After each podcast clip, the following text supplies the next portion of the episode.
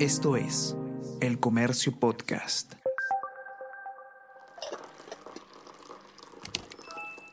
Hola, hola, ¿cómo están? Buenos días, espero que hayan amanecido bien. Está con ustedes Ariana Lira y hoy tenemos... Tenemos que hablar con Ariana Lira.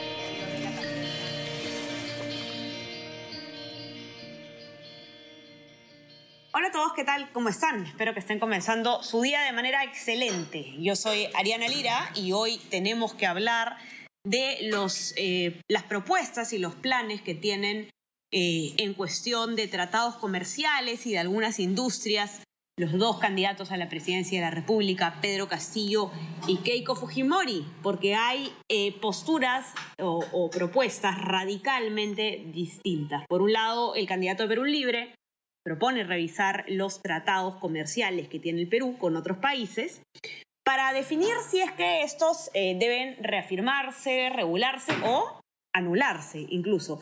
Mientras tanto, Keiko Fujimori propone eh, priorizar la promoción de algunos productos e industrias. Vamos a conocer con detalle cuáles son los planes de los candidatos eh, con Lorelí Requejo. Ella es periodista de economía del comercio y nos va a contar por qué ha hecho la nota y ha revisado ambos planes de gobierno. ¿Cómo estás, Loreli? Bienvenida. Hola, Ariana. Muchas gracias y un gusto estar aquí con todos ustedes. No, el gusto es nuestro. Cuéntanos un poco qué es lo que, lo que, eh, lo que proponen en, en, en materia de, de, industrias y de tratados los candidatos, porque lo de Pedro Castillo llamó la atención desde un inicio, ¿no? El tema de revisar los TLC, por ejemplo. Claro, claro, exactamente como comentaste, Ariana, eh, Pedro Castillo sí propone revisar los TLC y además de ello, partiendo de esta revisión, eh, posteriormente lo que van a hacer es que si se va a reafirmar este tratado, si se va a regular el tratado o si se va a anular el mismo. Ello va a depender del interés del pueblo, según manifiesta en el plan de gobierno. Fuerza Popular tiene una posición distinta con respecto a Pedro Castillo, diciendo que ellos, eh, al contrario de ello, van a promocionar productos e industrias y asimismo va, proponen también integrar las actividades de promoción en el exterior. Ahora, al respecto, el análisis, por ejemplo, en conversación con Silvia Hooker, ella es gerente de asuntos internacionales de la Sociedad Nacional de Industrias y lo que ella me dejó bastante claro en realidad es que las reglas de juego sí están puestas en cuanto a los tratados de libre comercio. Ahora, lo que corresponde hacer en realidad es cómo Perú actúa frente a esos tratados, porque la cancha está puesta. La, cosa ahora es eh, tratar de ver qué medidas podrían incentivarnos a nosotros a aprovechar mejor esos tratados de libre comercio.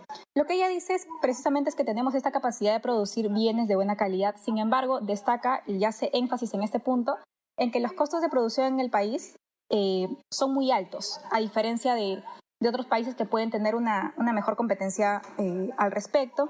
Y también menciona que hace falta una fuerte, fuerte inyección de inversión porque el país no cuenta con suficiente desarrollo logístico eh, por ejemplo, en cuanto a carreteras y ferrocarriles, lo que también dificulta todo este procedimiento logístico. Así es.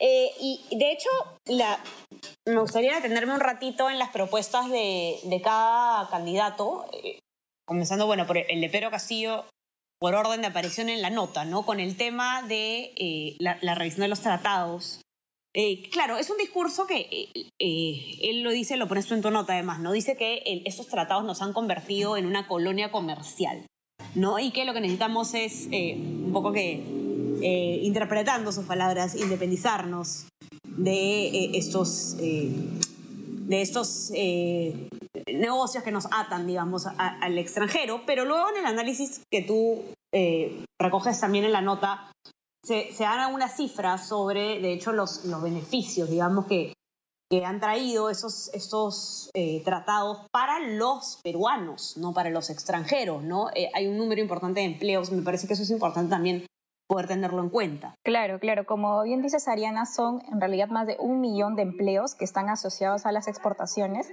Y precisamente cuando pedíamos estos datos al Ministerio de Comercio Exterior y Turismo, nos dijeron precisamente que existen 8.000 empresas exportadoras y el 72% de estas son micro, pequeñas o medianas empresas. Ahora, al respecto, los especialistas enfatizan en un problema también aquí y es que, por ejemplo, se, hacen, se realizan muchas iniciativas para apoyar fuertemente a las pymes, que también forman parte de toda la cadena. Sin embargo, eh, según lo que nos decían los expertos consultados también, eh, como Rafael Sagnic de, la, de, de Comex Perú, nos manifestaba en relación a ello que hace mucha falta que también se incentiven a las empresas grandes, porque estas empresas grandes son finalmente las que colocan a estas pymes, que son empresas más pequeñas, en toda la cadena de valor, de modo que ellas también puedan participar activamente en un mercado mucho más grande a nivel internacional. Entonces, el diagnóstico del problema quizás no es el adecuado, eh, no es el adecuado eh, en tanto no es el adecuado en cuanto a las propuestas de Pedro Castillo.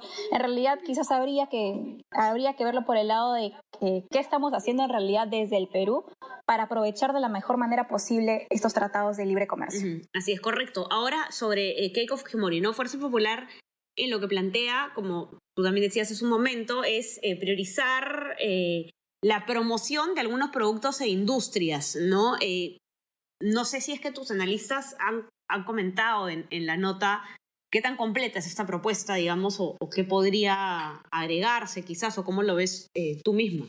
Con respecto a las propuestas de Keiko Fujimori, lo que en sí los analistas remarcaron y dejaron bastante claro, como el exministro de, del MINCETUR, Edgar, Edgar Vázquez, él nos señaló que por ejemplo, en, el caso de las políticas contra el dumping y para proteger la producción local, también, también habría que hacer un análisis en cuanto a, ver qué productos verdaderamente en el mercado peruano están viéndose afectados y no caer en el populismo quizás de decir eh, vamos a establecer determinados parámetros para el ingreso de cierto producto u otros, sino por el contrario es que estas medidas sí requieren de un sustento técnico y requieren de evaluación acerca del daño que está produciéndose en el mercado. En ese sentido, han coincidido varios de los especialistas consultados en que hay que fortalecer eh, el análisis técnico que se deben realizar de las propuestas y asimismo también evitar caer en el populismo de estas porque no todas estas son viables. Por otro lado, también Carolina Ramírez, con quien conversamos, ella es la directora de Estudios Económicos e Información Agraria del Ministerio de Desarrollo Agrario. Ella resaltó que un producto sensible, por ejemplo, en este caso es el maíz amarillo duro, y que ante esta situación por ejemplo, han, aplicado la franja de precios como un mecanismo para regular la entrada de algunos productos en función a los precios internacionales. Por ejemplo, son medidas que se pueden evaluar, claro, eventualmente de cómo se va comportando el mercado a lo largo de estos años. correcto. Muy importante eh, la nota y muy importante que eh, todos los que nos acompañan puedan seguir informándose más sobre qué propone cada candidato en sus planes de gobierno. Eh, sabemos siempre que las elecciones en nuestro país son eventos bastante emocionales eh, en los que casi siempre terminamos emitiendo un voto más guiado por los miedos que, por, digamos, eh, eh, propuestas o hechos concretos. Es bastante natural, de hecho creo que ocurre no solamente en nuestro país, pero sí es importante que nos sentemos a analizar un poco cuáles son los planes concretos que tienen los candidatos. Para ello los invito a los que nos acompañen a que lean la nota que ha escrito Lorelí en, nuestro diario, en nuestra web, elcomercio.p, también nuestra versión impresa. Y también, si quieren saber más, eh, entren a leer los planes de gobierno de los candidatos. Ambos están colgados en la página, en la plataforma electoral del Jurado Nacional de Elecciones. Basta con ponerlo en Google y lo van a encontrar.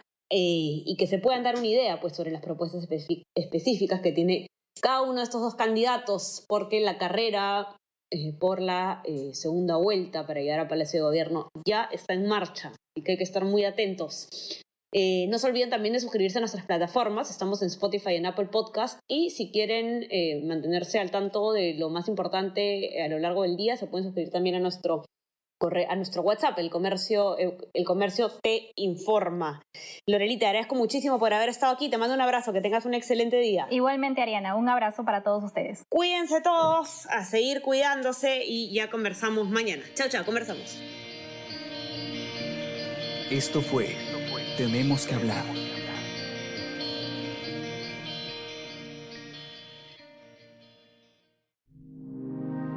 El Comercio Podcast.